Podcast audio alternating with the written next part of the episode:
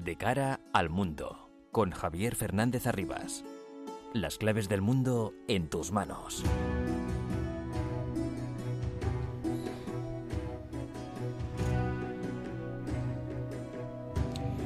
El mundo está cada día más revuelto y todo lo que pasa nos afecta cada día más. Son las 10 de la noche, comienza de cara al mundo en la sintonía de Onda Madrid para analizar todo lo que ocurre en este bendito planeta llamado Tierra.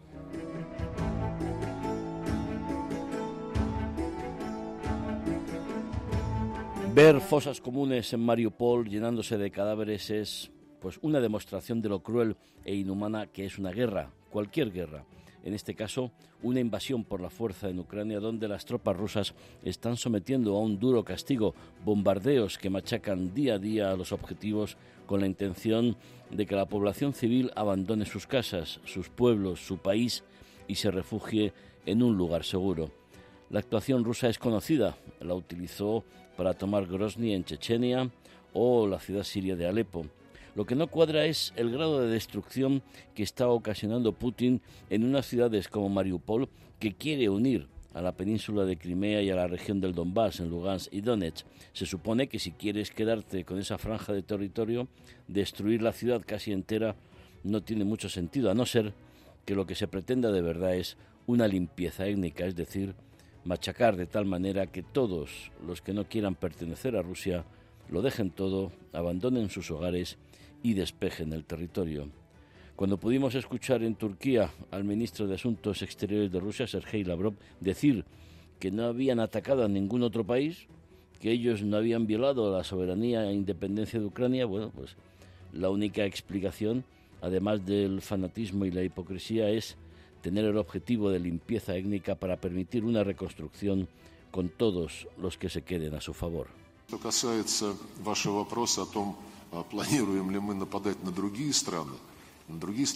Da mucho que pensar que los dirigentes rusos no le reconozcan a Ucrania su identidad, solo quieren su rendición incondicional.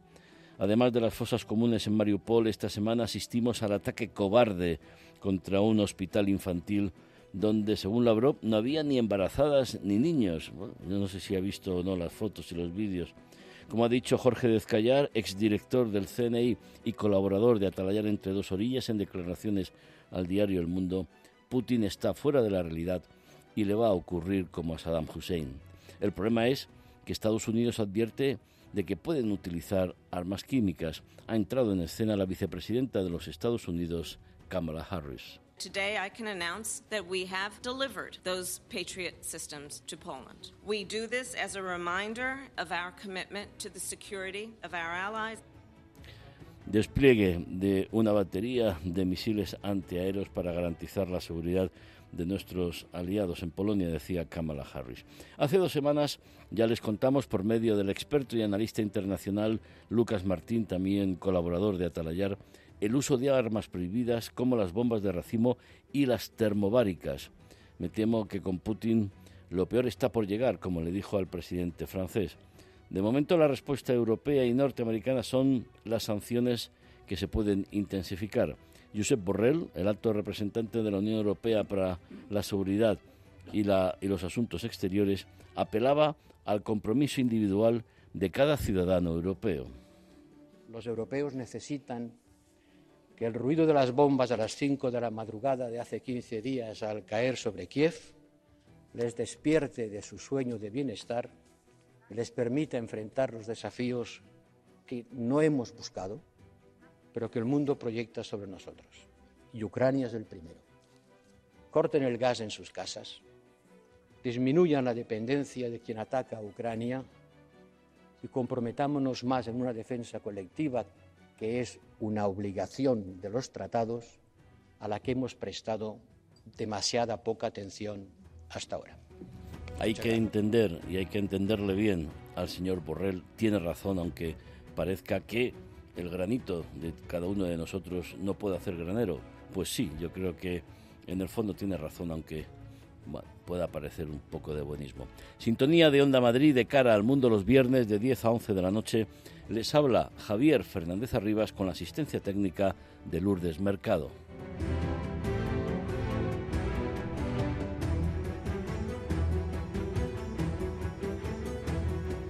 Los asuntos más relevantes de estos últimos días los resumimos en titulares con María Cerdán y Álvaro Escalonilla. Fracasa la última reunión entre Ucrania y Rusia celebrada en Turquía. El ministro de Exteriores ucraniano, Dimitro Kuleva, ha afirmado que Moscú ha rechazado crear el pasillo humanitario para Mariupol. Por su parte, su homólogo ruso, Sergei Lavrov, ha dicho que la operación militar va según lo planeado y ha culpado de la situación a Occidente por el envío de armas. Rusia agudiza el asedio contra las principales ciudades ucranianas mientras las autoridades locales tratan de evacuar a la población civil. Al menos 40.000 personas habrían podido ser evacuadas a través de los corredores humanitarios, según el presidente ucraniano Volodymyr Zelensky. Estados Unidos advierte de que Rusia podría usar armas químicas o biológicas en Ucrania. La escalada del conflicto también aumenta por el empleo de bombas termobáricas por parte de las tropas rusas. La administración Biden rechaza la propuesta de Polonia de transferir a Ucrania sus cazas MiG-29 de fabricación soviética.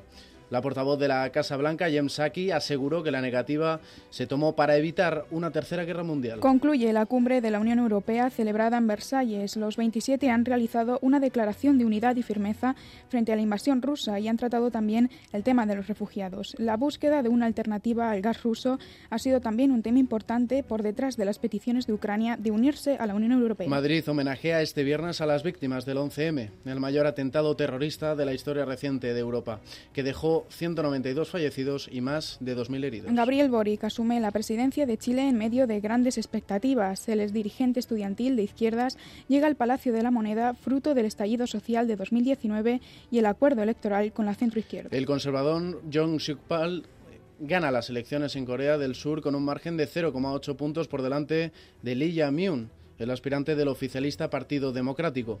El ex fiscal anticorrupción ha apostado por una postura más combativa con China y Corea del Norte que su predecesor, Moon Jae-in, incapaz de aplacar a sus vecinos durante sus cinco años en la presidencia. Estados Unidos acusa a Corea del Norte de preparar un nuevo sistema de misiles intercontinentales. La Casa Blanca ha anunciado nuevas sanciones contra el régimen norcoreano para prevenir que use activos y tecnologías para avanzar en sus programas armamentísticos. La vicesecretaria de Estado de Estados Unidos reafirma el respaldo de Washington a la propuesta del Plan de Autonomía Marroquí para el Sáhara Occidental.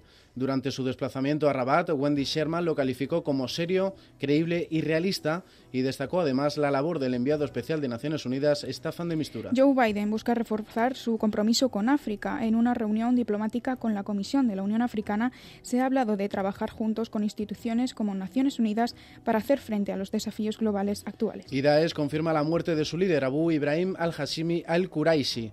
La organización yihadista ha confirmado la noticia un mes después de que el presidente de Estados Unidos, Joe Biden, hiciera pública la operación especial que liquidó al terrorista, el cuarto al frente del grupo. Las claves del mundo en tus manos. Onda Madrid. Recordamos un día como hoy, 11M, 11 de marzo, a las víctimas de los atentados en los trenes de Madrid, un día como hoy hace 18 años. Reconocimiento, valoración, cariño constante para las víctimas, con la advertencia de que hay que mantenerse muy alerta ante el riesgo de nuevos atentados terroristas. Y donde estamos sufriendo muchos riesgos y una gran amenaza es con la invasión rusa de Ucrania. Muchos días, muchos bombardeos, mucha muerte y destrucción y la constatación de que Ucrania resiste como puede. Los datos de lo que ha pasado en las últimas horas los tiene Álvaro Escalonella. Han pasado ya 16 días desde el inicio de la invasión rusa sobre Ucrania. 16 días de guerra en Europa y el conflicto solo parece haber comenzado. We also raised the issue of a ceasefire, 24-hour ceasefire, to resolve the most pressing humanitarian issues. Sin avances, así finalizó la cumbre en la ciudad turca de Anatolia, que reunió por primera vez a los ministros de Exteriores ucraniano y ruso.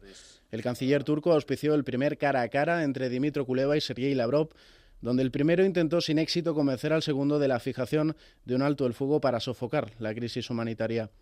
Pero el veterano jefe de la diplomacia rusa llegó incluso a negar que su país hubiera agredido a Ucrania.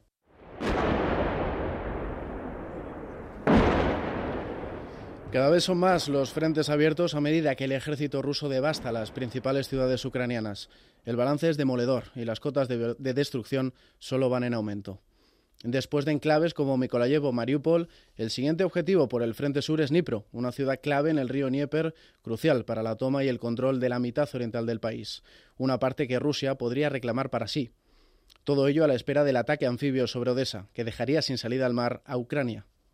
Pero el objetivo principal del Kremlin sigue siendo la capital, Kiev.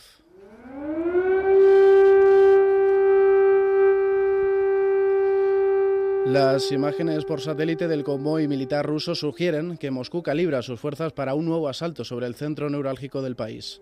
Pero las imágenes más crudas han sido las de Mariupol, bañada por el mar de Azov, donde decenas de cuerpos han sido enterrados desde este martes sin ataúdes, en una fosa común. Justo cuando un devastador bombardeo destruyó un hospital de maternidad, donde resultaron tres víctimas mortales y entre ellas un niño. And believe believe me, if, if it's prolonged uh, this way, yes, you will see they will close the sky. Creedme, si los bombardeos se prolongan como hasta ahora, veréis cómo finalmente cierran el espacio aéreo. Esas eran las declaraciones del presidente Volodymyr Zelensky, que volvió a exigir el establecimiento de una zona de exclusión aérea para mitigar los cruentos ataques de la artillería rusa. La OTAN de momento se niega. Mientras tanto, el líder ucraniano dijo estar haciendo todo lo posible para salvar a nuestra gente de las ciudades que el enemigo solo quiere destruir. General Fernando Alejandre, buenas noches. Buenas noches, Javier. Buenas noches. Fernando Alejandre fue el máximo mando militar de las Fuerzas Armadas Españolas entre 2017 y 2020, es decir, jefe del Estado Mayor de la Defensa. Y queremos analizar con él no solo el conflicto de Ucrania, que nos dé su, su opinión, además tiene experiencia por haber ejercido varios altos cargos en la OTAN, pero también queremos analizar con él y hablar de su libro, Rey Servido y Patria Honrada, un libro muy interesante, necesario diría yo, y una gran contribución a la cultura de defensa española. General Alejandre, Rey Servido y Patria Honrada, ¿está usted orgulloso con su trabajo, el trabajo de las Fuerzas Armadas españolas bajo su mando? Eh, bajo mi mando y sin que yo fuera el que las mandara. En general, efectivamente. En general, efectivamente, estoy muy orgulloso del trabajo de las Fuerzas Armadas, tremendamente orgulloso. Y de la, de la actualidad también. No, nada ha cambiado desde que yo me fui. Estoy seguro de que la profesionalidad de mis compañeros sigue intacta. ¿Las tropas españolas en general están preparadas y capacitadas para combatir, por ejemplo, en Ucrania si hiciera falta y así lo decidiera el poder político? Bueno, pues eh, primero, como bien ha dicho Javier, hay que plantearse si eso es lo que decide el poder, el poder político, cosa que, espero que no ocurra porque estaríamos en, la, estaríamos en un cambio total de situación. Las fuerzas españolas están preparadas para combatir en cualquier tipo de combate. Eh, máxime en este, que es un combate eh, tremendamente convencional, o casi decía alguien el otro día que era un poco una continuación de los combates de la Segunda Guerra Mundial. Entonces, efectivamente, sí estamos preparados. El único problema que tenemos es que por mucho que nosotros estemos preparados, hay parte de la defensa que tiene que, recaer sobre el material. Y en el material es donde quizá no estemos tan a la altura de, la profesionalidad de los hombres y mujeres que forman parte de las Fuerzas Armadas. Porque ahí la profesionalidad se ha demostrado en, Afganistán, por ejemplo, o, en otras misiones internacionales, ¿no? Sí, sí, efectivamente. O sea, se ha demostrado en, muchísimos sitios y se demuestra día a día aquí, Javier, que es que hay muchas veces que nos olvidamos que todos los días hay un grupo importantísimo de, soldados, de marineros, de aviadores que están de guardia defendiendo las fronteras exteriores de nuestro país, su espacio aéreo o su espacio marítimo. Entonces, es importante que, tengamos en cuenta. Su profesionalidad está eh, demostrada, pero para luchar contra los carros hay que tener armas contra carros. Para luchar contra los aviones hay que tener artillería antiaérea o aviación de, de caza y lamentablemente para nosotros, pues por, eh, por diversos motivos, incluidas eh, la crisis de finales de la primera década del siglo y la pandemia reciente, pues eh, nuestro presupuesto no es acorde con la importancia que debería tener el ejército con las fuerzas armadas de nuestra nación. ¿Esto lo puede cambiar lo que está ocurriendo en, en Ucrania? Porque ya con la salida de, Afganistán se reclamaba una Europa de la defensa, pero ¿estamos eh, preparados para afrontar lo que esto significa más allá del dinero general? Pues yo creo que no, porque creo que el, el hecho de que falte dinero es una cosa puntual, pero lo que creo que falta es conciencia de la importancia que, tiene esto. Y hace un rato he oído eh, hablar al señor Borrell de, de, que había que despertar del estado del bienestar. Y creo que tiene más razón que un santo.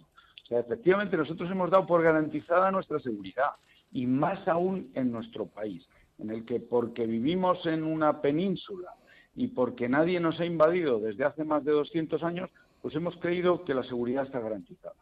Eso también creían los ucranianos hace un mes y medio. Y la seguridad no está garantizada. Entonces, esto puede servir como una llamada de atención a nuestras clases dirigentes para que se den cuenta de la seriedad del compromiso con la defensa. Dios le, eh, Dios le oiga o Dios me oiga. Hace falta una mayor conciencia de defensa. Es un poco el objetivo de, de su libro, ¿no? Rey servido y patria honrada. Ese es, ese es mi objetivo. Más, mi objetivo es más que demostrar que hace falta una cultura de defensa, es demostrar o, de alguna forma ayudar a cerrar la, brecha que a mi modo de ver hay entre la sociedad española y las Fuerzas Armadas que le. Eh, creo que, hay un muy bajo nivel de conocimiento en la sociedad española sobre qué es lo que hacemos en las Fuerzas Armadas. Creo que con demasiada frecuencia la, eh, la, sociedad española se fija en las acciones más llamativas, sin darse cuenta de que esto es un trabajo diario, un trabajo muy oscuro, un trabajo que nadie ve, nadie, nadie ve ni al marinero que patrulla en el estrecho de Gibraltar, ni al capitán que está ahora sentado en, su F-18 en la pista de Torrejón, ni al soldado que está en Chafarinas mirando la, mirando la costa de, de, Marruecos. Sí, porque sin duda eh, las misiones internacionales son importantes y además yo creo que hay una experiencia que yo tengo con, con ustedes en, muchas de ellas, el, bueno, lo que es eh, la labor y la profesionalidad están, están demostradas, pero ahora mismo quizá eh, afortunadamente está la UME, la Unidad Militar de Emergencia, que está haciendo un trabajo extraordinario, pero las Fuerzas Armadas son mucho más que la UME, claro.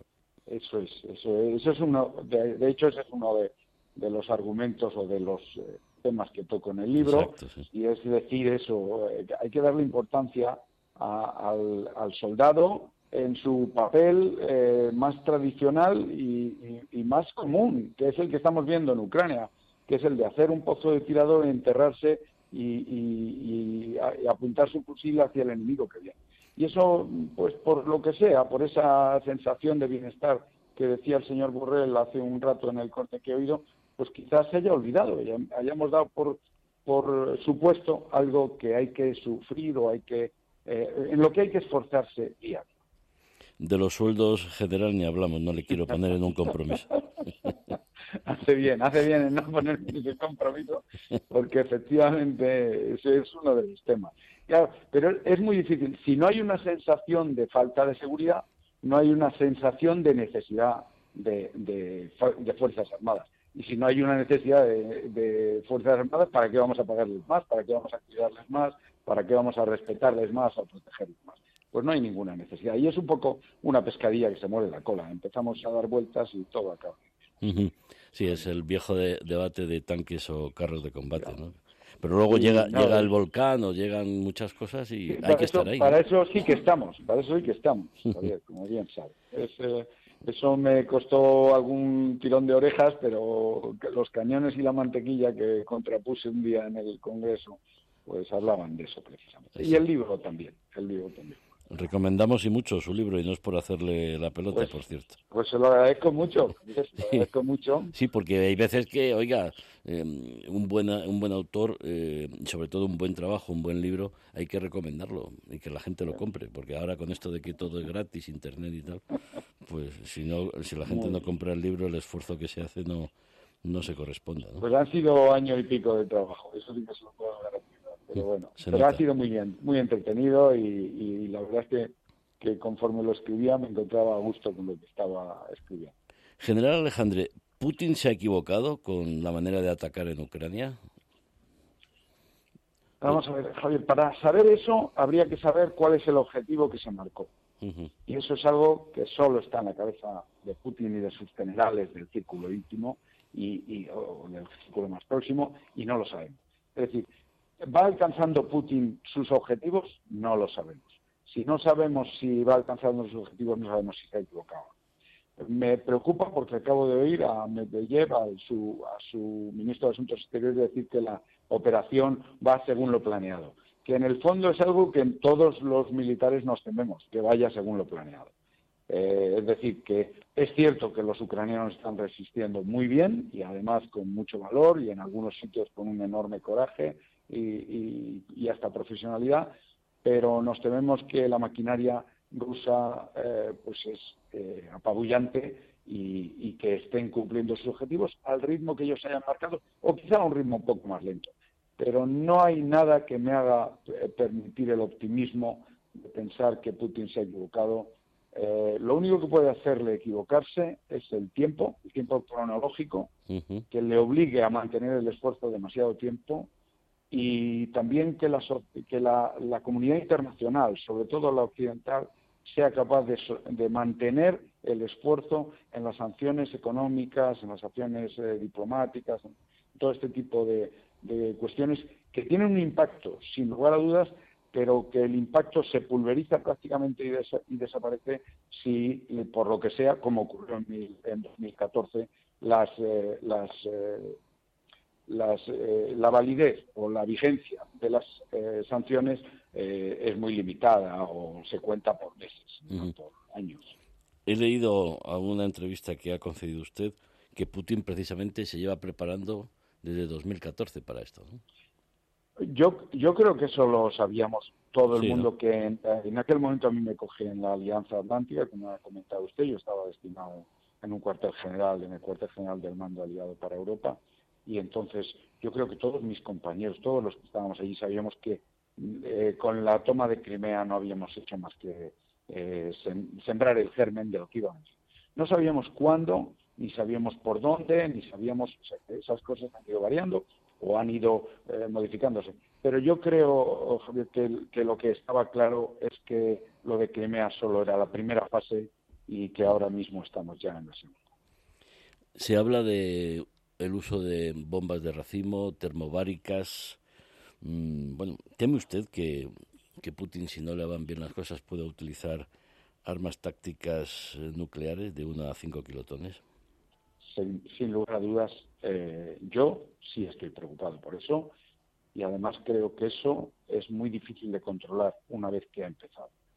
Eh, creo que Putin tiene un plan, creo que lo va siguiendo y creo que al final eh, del plan, como él no haya alcanzado sus objetivos, es un la gente primero yo creo que hasta es hasta un poco ególatra y desde luego su comportamiento es totalmente autocrático, no, no, no consulta sus decisiones. Una persona así no está acostumbrada a que alguien le diga no o a perder y, hará lo que tenga que hacer por ganar.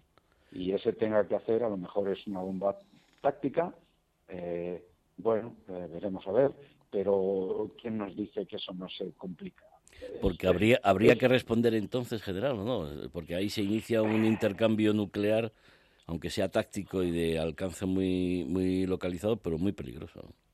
Es, es muy peligroso, Javier. Es que eh, a mí me, estremece, lo estoy diciendo y se me pone la piel de no hay que responder de forma automática, pero hay que reconocer que eso sería eh, escalar el conflicto de una forma eh, muy difícil de prever. O sea, si ya es duro poner el telediario ahora y ver los muertos en la calle, eh, cuando vemos las noticias, si ya es duro y, nos revuelve el alma a todos, usted imagínese que lanzasen una bomba, aunque fuera de medio kilotón, en una determinada población. Es que eso es una bestialidad de, tamaño eh, impredecible, impredecible de calcular y, impredecible de calcular la respuesta que hay que dar a eso. sería muy difícil. Yo eso con sinceridad creo que debería quitarnos el sueño a todos. Sí, sin duda.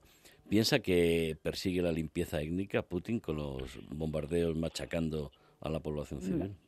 No, yo lo que creo, Javier, creo que está sentando las bases para cuando, cuando tenga la situación controlada, exigirá a Zelensky que se siente en la mesa y le exigirá que, acepte unas condiciones que probablemente no son las que la comunidad internacional hubiera deseado, pero que más tarde, más temprano nos veremos obligados, o se verá obligado a tener Si eso es la pérdida de una parte del territorio ucraniano, que además es de origen o, de, o, que está mayor, mayoritariamente poblado por personal de ascendencia prorrusa e incluso de sentimientos prorrusos, pues no lo sé. Eh, yo lo que entiendo es que los cercos a las ciudades son solamente una medida eh, de fuerza para tener la mano ganadora cuando, cuando se empiecen a dar las cartas.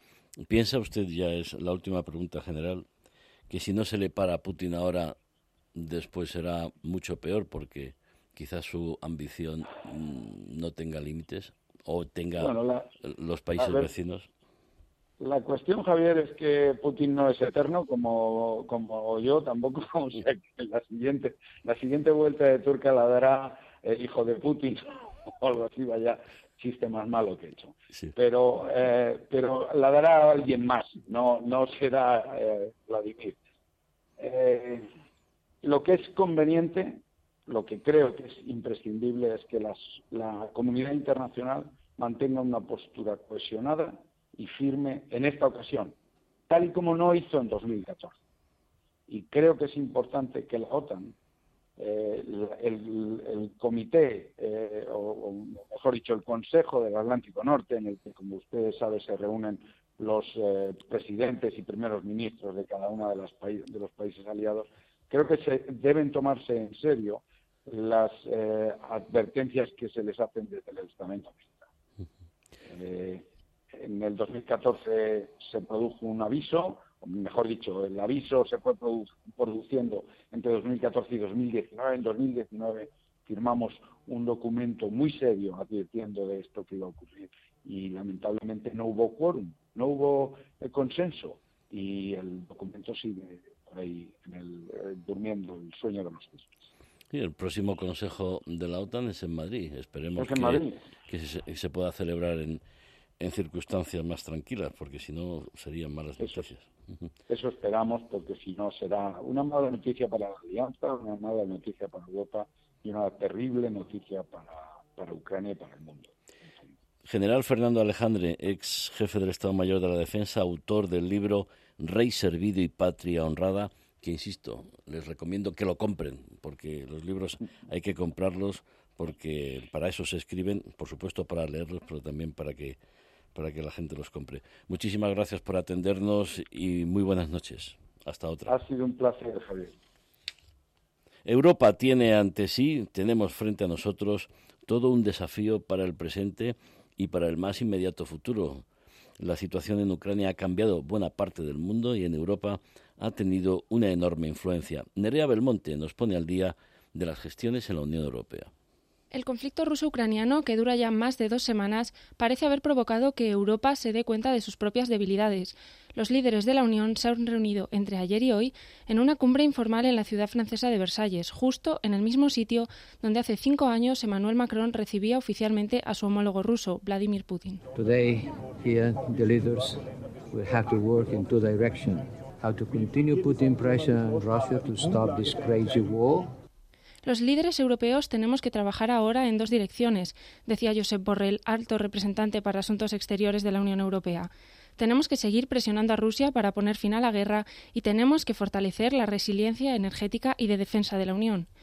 Del encuentro ha trascendido la Declaración de Versalles, un documento que incluye, en primer lugar, el compromiso para aumentar sustancialmente los gastos de defensa, esta medida habría sido implementada ya desde hace unos días por países como Alemania, Dinamarca o Suecia, que han incrementado su presupuesto hasta el 2%.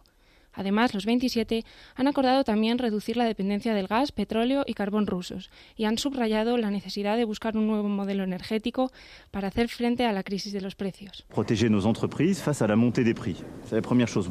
Nous sommes plusieurs à avoir pris euh, des décisions en la matière. La France l'a fait avec un, un blocage des prix pour le gaz. Queremos proteger a nuestros conciudadanos del aumento de precios. Por eso, hemos sido el primer país en adoptar una congelación de los precios del gas, afirmaba Macron en referencia a la propuesta que ha realizado Bruselas hace unos días. Por último, los líderes de la Unión han descartado una adhesión rápida de Kiev a la organización, que solicitó su ingreso la semana pasada junto a Georgia y Moldavia. Algunos de los países partidarios de esta opción han sido España, Países Bajos o Francia, que apostaban por la adhesión mediante el procedimiento habitual. No obstante, Ucrania ha recibido estatus de país asociado reforzado como un paso previo a las negociaciones. Varios expertos han calificado este encuentro como un Consejo Europeo de transición, necesario para definir la unidad de los 27 y para marcar una hoja de ruta común en cuestiones claves para la Unión. Je suis inquiet, pessimiste. L'honnêteté me conduit à vous dire que je ne vois pas une solution diplomatique dans les prochaines heures ou les tout prochains jours.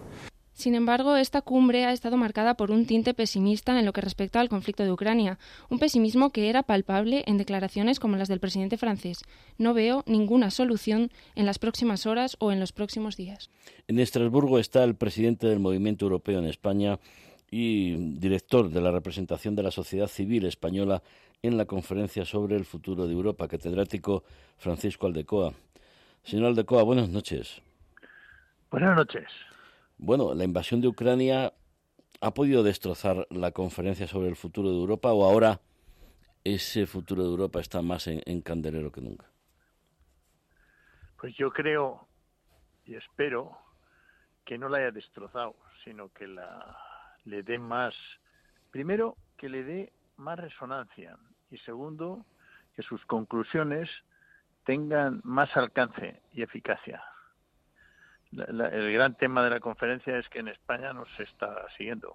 En, otros países no mucho, pero algo más. Eh, la agresión de, de Rusia a Ucrania, hombre, en España ha tenido un efecto, yo creo que importante, ¿no? En donde la sociedad civil se ha dado cuenta de la importancia que tiene eh, la Unión Europea y la necesidad del refuerzo de la política exterior. En el plenario de estos días en, Estrasburgo, ¿espera usted algunas conclusiones? Pues todavía no hemos tenido más que grupos de trabajo. Eh, yo supongo que habrá una condena completa a, la invasión, a la agresión, y a su vez un, un, acto de solidaridad con, con, Ucrania. Hay que tener en cuenta que ya es un país asociado a la Unión Europea y por lo tanto eh, en esta conferencia estoy seguro, bueno, ha, surgido ya muchas eh, reacciones informales o de distintos portavoces, pero supongo que habrá una reacción institucional completa. Eh, van a participar algunas, o están participando, de hecho ya algunos eh, miembros de la sociedad civil y ciudadanos en la propia conferencia, que les han ido invitado expresamente. Claro, porque tenemos la declaración de Versalles de hace unas pocas horas, donde los líderes políticos han hecho sus reflexiones y han tomado sus decisiones, pero la sociedad civil, y además que usted encarna, y tiene que manifestarse también en una situación como esta, ¿no? Bueno, se, se, ha venido manifestando. pero que tiene que hacer hoy y que se tenga en cuenta su voz, ¿no? De, forma sucesiva. Eh, nosotros hicimos, el Movimiento Europeo Español hizo una declaración al día siguiente. Sí, sí, rotunda.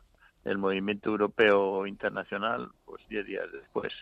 Y así sucesivamente. Los profesores de Derecho Internacional, pues creo que hemos firmado 500 o 600, una declaración, pero además muy contundente y muy bien fundamentada la sociedad civil sí se ha pronunciado muy bien. Yo me atrevería a decir que menos la prensa, que ha ido muy despacio y que además en algunos casos ha tomado, no sé, posiciones de distancia y de interpretación de lo que está pasando. Y de... Pero en fin, cada uno tiene su, su punto de vista. La sociedad civil se ha reaccionado. Incluso eh, los camioneros que han ido allí, la gente que, que, en su casa les acoge.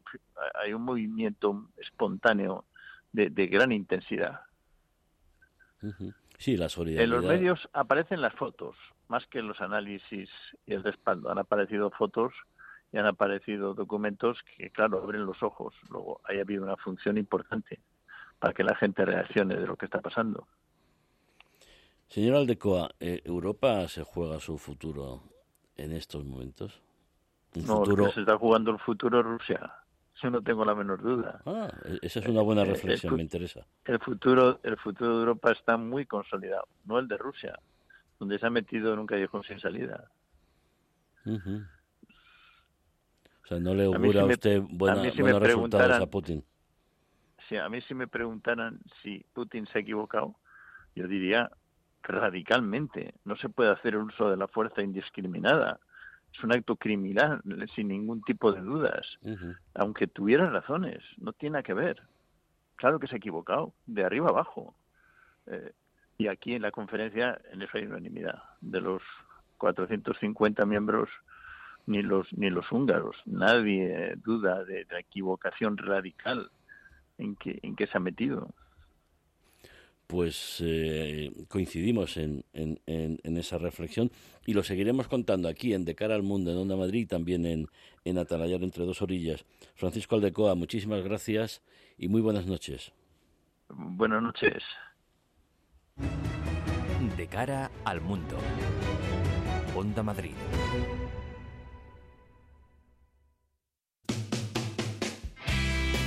Onda Madrid la radio de la Comunidad de Madrid. Tú eliges lo que quieres escuchar. En el 101.3 de la FM, nuestra programación convencional. Toda la información y la actualidad del día en el enfoque. Dos frecuencias, dos programaciones. Tú decides lo que quieres escuchar. ¿Sabías que puedes crear una empresa en dos días sin aportar de capital social ni un solo euro en efectivo con autónomospymes.com? ¿Y también incluye los gastos de la Constitución? Sí, por 290 euros masiva, incluye todos los gastos necesarios para la constitución de la empresa. Vamos a informarnos en autónomospymes.com. Infórmate gratis en autónomospymes.com.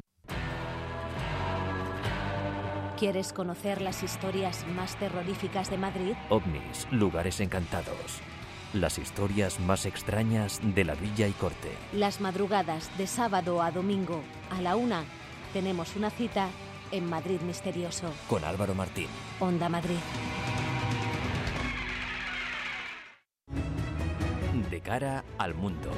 Con Javier Fernández Arribas. Lo llevamos intentando desde hace rato y ya hemos conseguido la conexión con Gerson, con la ciudad en Ucrania. Desde antes de comenzar la invasión estamos en contacto con una familia española, la familia de Julio Suárez. Ustedes recordarán si nos vienen siguiendo en estas semanas.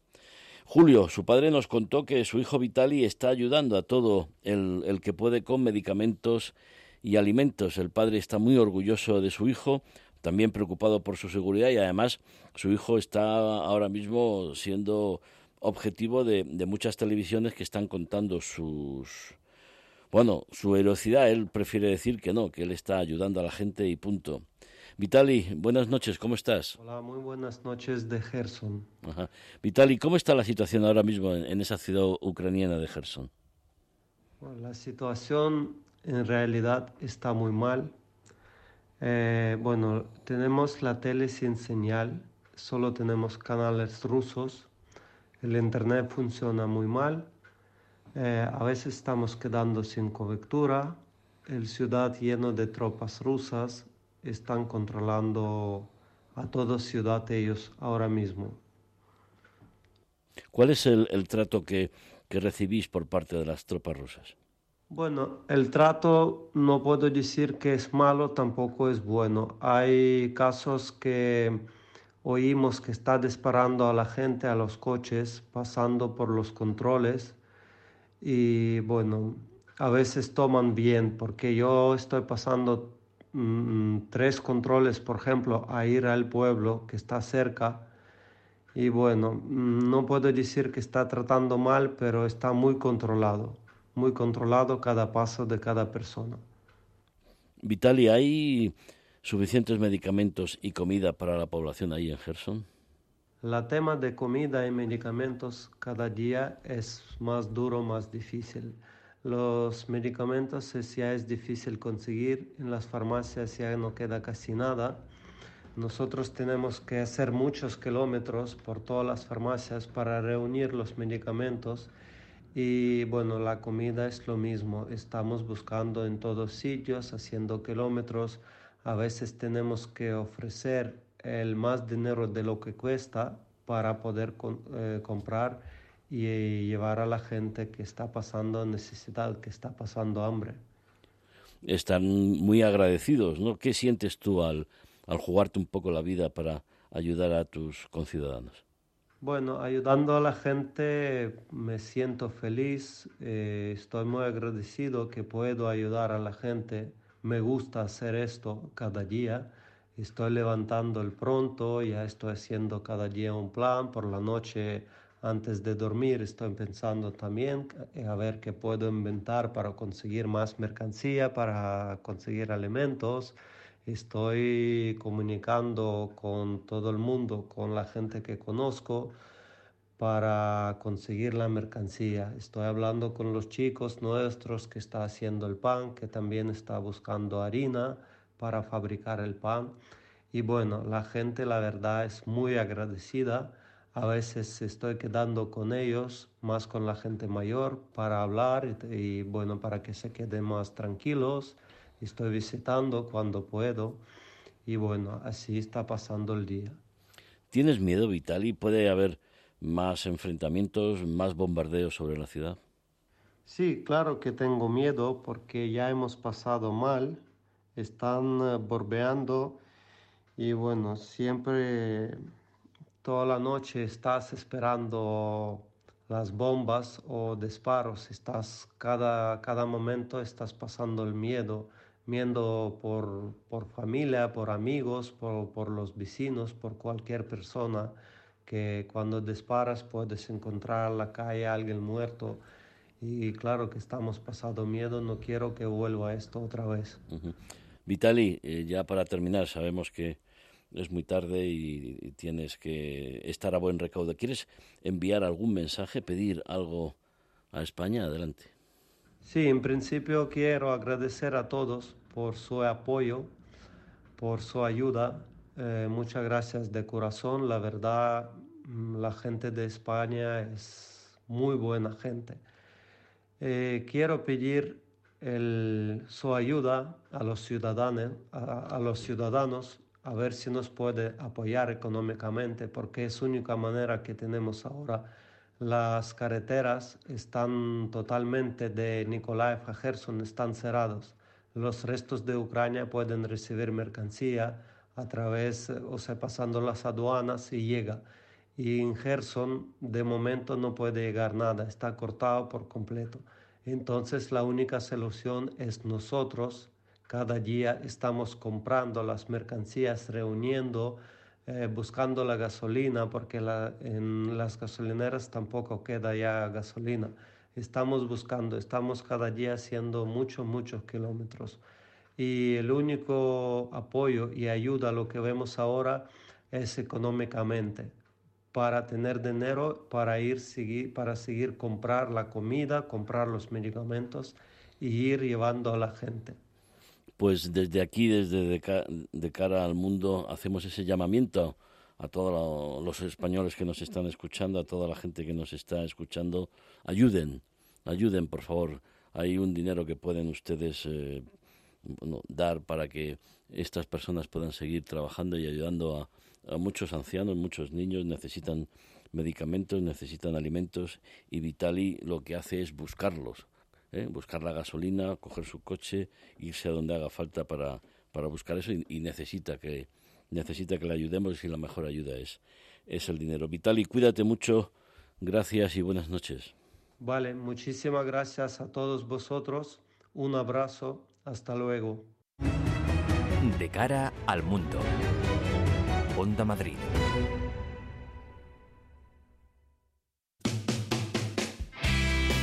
Onda Madrid la radio de la Comunidad de Madrid. Tú eliges lo que quieres escuchar. En el 101.3 de la FM, nuestra programación convencional. Toda la información y la actualidad del día en el enfoque. Dos frecuencias, dos programaciones. Tú decides lo que quieres escuchar. ¿Sabías que puedes crear una empresa en dos días sin aportar de capital social ni un solo euro en efectivo con autónomospymes.com? ¿Y también incluye los gastos de la Constitución? Sí, por 290 euros masiva, incluye todos los gastos necesarios para la constitución de la empresa. Vamos a informarnos en autónomospymes.com. Infórmate gratis en autónomospymes.com. De cara al mundo, con Javier Fernández Arribas. Sanciones, crisis económica, subida de precios de la energía, necesidad de una política energética común. María Cerdán nos cuenta el efecto de las sanciones y otras medidas. La guerra en Ucrania deja un sinfín de consecuencias en todos los aspectos.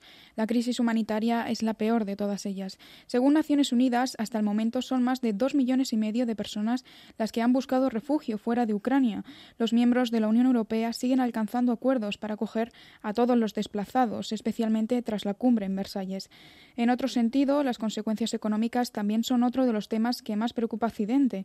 Desde que comenzó la invasión rusa en Ucrania, se empezaron a tomar medidas y a acometer sanciones económicas contra Rusia, algo que no ha cesado hasta ahora. Países como Estados Unidos y Reino Unido han redoblado estas sanciones a Putin con la prohibición de importar petróleo y gas de Rusia.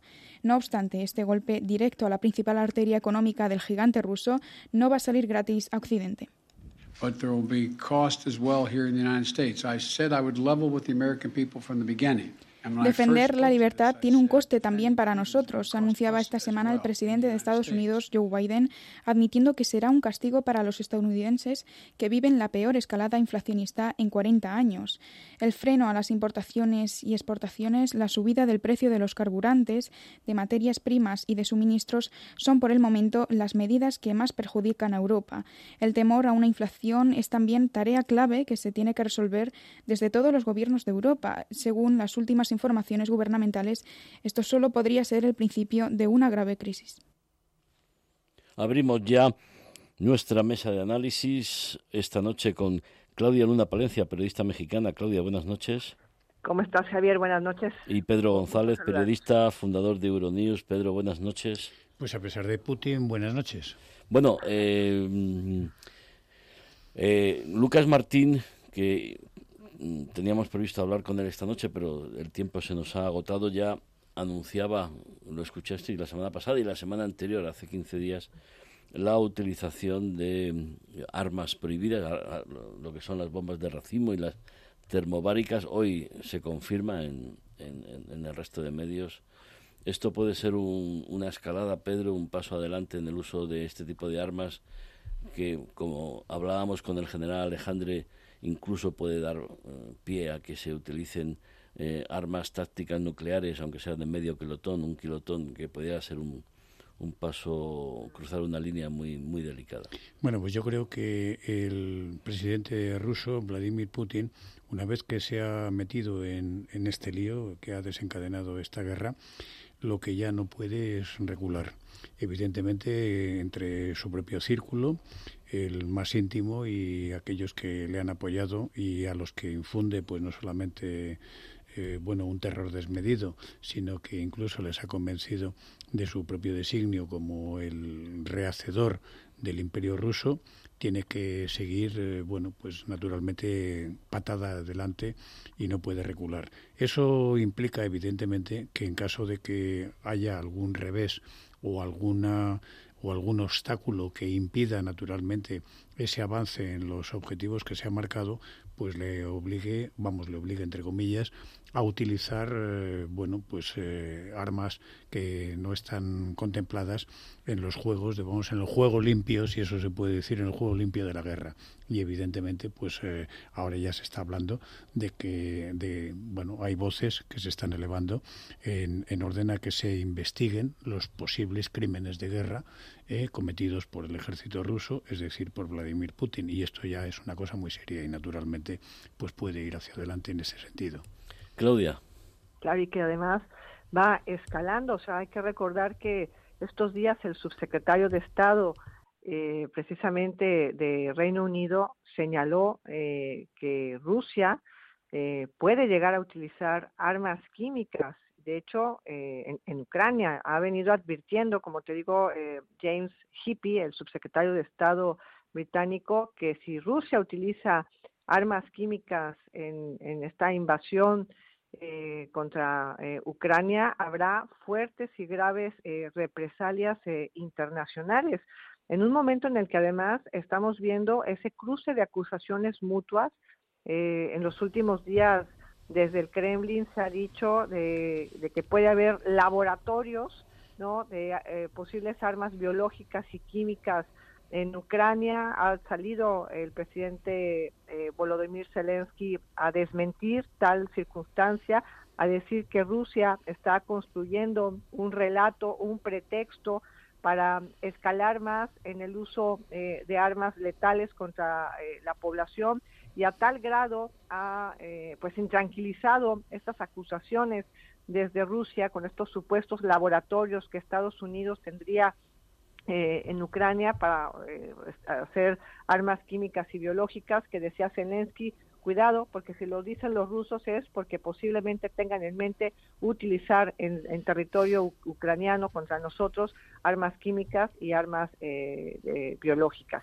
Hemos visto también esta semana las declaraciones, bueno, de Tedros Adhanom, el titular de la Organización Mundial de la Salud, señalando este bombardeo indiscriminado que se está llevando a cabo por las tropas rusas sobre hospitales, una destrucción deliberada de ambulancias, el cierre del paso por las tropas rusas al suministro eh, de medicamentos, de oxígeno, de material médico. Bueno, decía Pedro Sadanón eh, en esta semana que participó en el Consejo de Derechos Humanos de la ONU que los ataques contra los hospitales y el personal médico están prohibidos en el derecho internacional humanitario. No recordaba que existan las convenciones de Ginebra precisamente porque el personal médico es neutral pero bueno, en estas, en, estas atrocidades que estamos viendo que se están llevando a cabo eh, contra la población civil en, en, Ucrania, no se está respetando ningún tipo de tratado, ningún tipo de convención y ningún tipo de votación, porque de nada sirve que se reúna el seno eh, del Consejo de las Naciones Unidas, de nada sirve que se haga una asamblea extraordinaria eh, con todo el pleno de la ONU. Si hay una votación mayoritaria, pues ni, siquiera esos 141 votos a favor de que se haga un cese eh, al fuego, ni siquiera eso está deteniendo pues al, dictador Putin, ¿no? Y, ni siquiera eh, la reunión en Turquía de ayer, había alguna. Yo tenía muy pocas expectativas, Pedro, pero la reunión de ayer entre los ministros de Asuntos Exteriores de Rusia y Ucrania Nada de nada. Bueno, el hecho de que se reunieran ya es un hecho positivo, pero... Sí, pero no, no se avanza para nada. A mí de, de esa reunión, que ha sido naturalmente infructuosa, me llama mucho la atención eh, una declaración que hizo posteriormente, bueno, entre los que dijo el, el, el eh, Kuleva, el ministro de Asuntos Exteriores ucraniano, que le, que le había dicho a Lavrov que le dijo, bueno, nosotros eh, somos ministros de Asuntos Exteriores, es decir, tenemos una capacidad importante de llegar a acuerdos y yo tengo, como usted tendrá, los teléfonos de, de, su gobierno y yo del mío. Y naturalmente podemos eh, plantear un, cualquier acuerdo y evidentemente que nos digan sí o no. Y, que, y él narra que Lavrov no le contestó.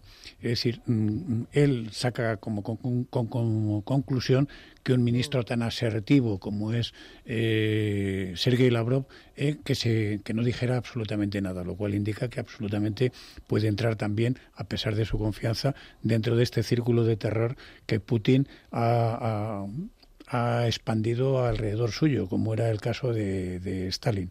A mí me parece verdaderamente que estamos entrando en una dinámica en la cual este hombre eh, decide por prácticamente por sí solo, en compañía naturalmente de su círculo de hierro, pero que naturalmente va a conseguir sus objetivos y tiene que ir adelante. Es decir, bueno, ahora lo apuntaba Claudia, el problema, bueno, ya no es las votaciones de la Unión de, la, de Naciones Unidas, donde, bueno, yo creo que después de este conflicto, sobre todo una, una de las consecuencias será que, habrá que, habrá que, que reedificar seguramente las instituciones internacionales, porque está claro que, que, es una ironía que el Consejo de Seguridad de Naciones Unidas, que está entre otras cosas para evitar los conflictos, esté presidido justamente en este momento por, por el país que ha agredido agredido, eh, que ha agredido y que ha desencadenado una guerra y que además tiene derecho de veto. Eso, bueno, pues es verdaderamente una de las consecuencias que habrá que revisar y porque ya se ha convertido en un, desgraciadamente en una máquina burocrática con poca eficacia como se está viendo en este conflicto. Claudia, ¿cómo estás eh, analizando la, la reacción de, la Unión Europea? O sea, bueno, ha, terminado hace pocas horas un Consejo Europeo en, en Versalles. De momento lo de que Ucrania entre en la Unión Europea se, se deja, bueno, Estado asociado, reforzado, pero poco más, ¿no? Sigue esa tibieza por parte de la Unión Europea, ¿no? Yo recuerdo esta semana que precisamente tuve una, una reunión con, con Pedro, hablábamos de que podría salir cosas positivas dentro de la devastación que estamos viendo con Ucrania. Una de ellas, pues el que realmente la Unión Europea saliera reforzada, ¿no? En cuanto a su capacidad de actuación.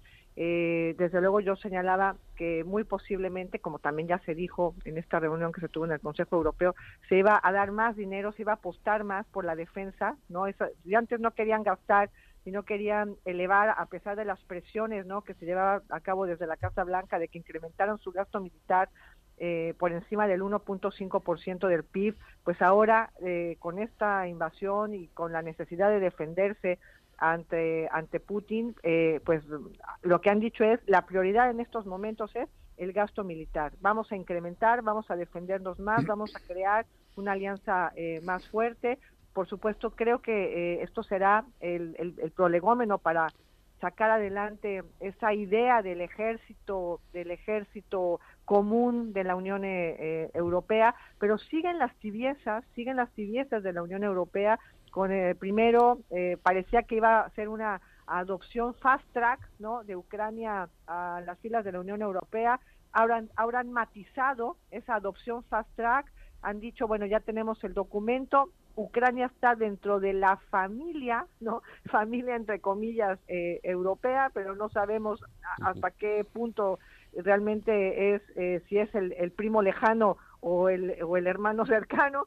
Eh, y por supuesto que esos matices también tienen que ver con que desde la Casa Blanca, pues el presidente de Estados Unidos, Joe Biden, Joe Biden que sigue subiendo, por cierto, en las encuestas, ocho puntos ya ha subido en lo que llevamos de esta eh, lamentable invasión eh, rusa a Ucrania desde el pasado 23-24 de febrero, bueno, pues desde la Casa Blanca están pidiendo que moderen y maticen también esa eh, participación indirecta no a través del armamento, a través de esos famosos aviones que Polonia pedía no que se le cambiaran los MiG por para dárselos bueno pues a, a, las fuerzas de Ucrania.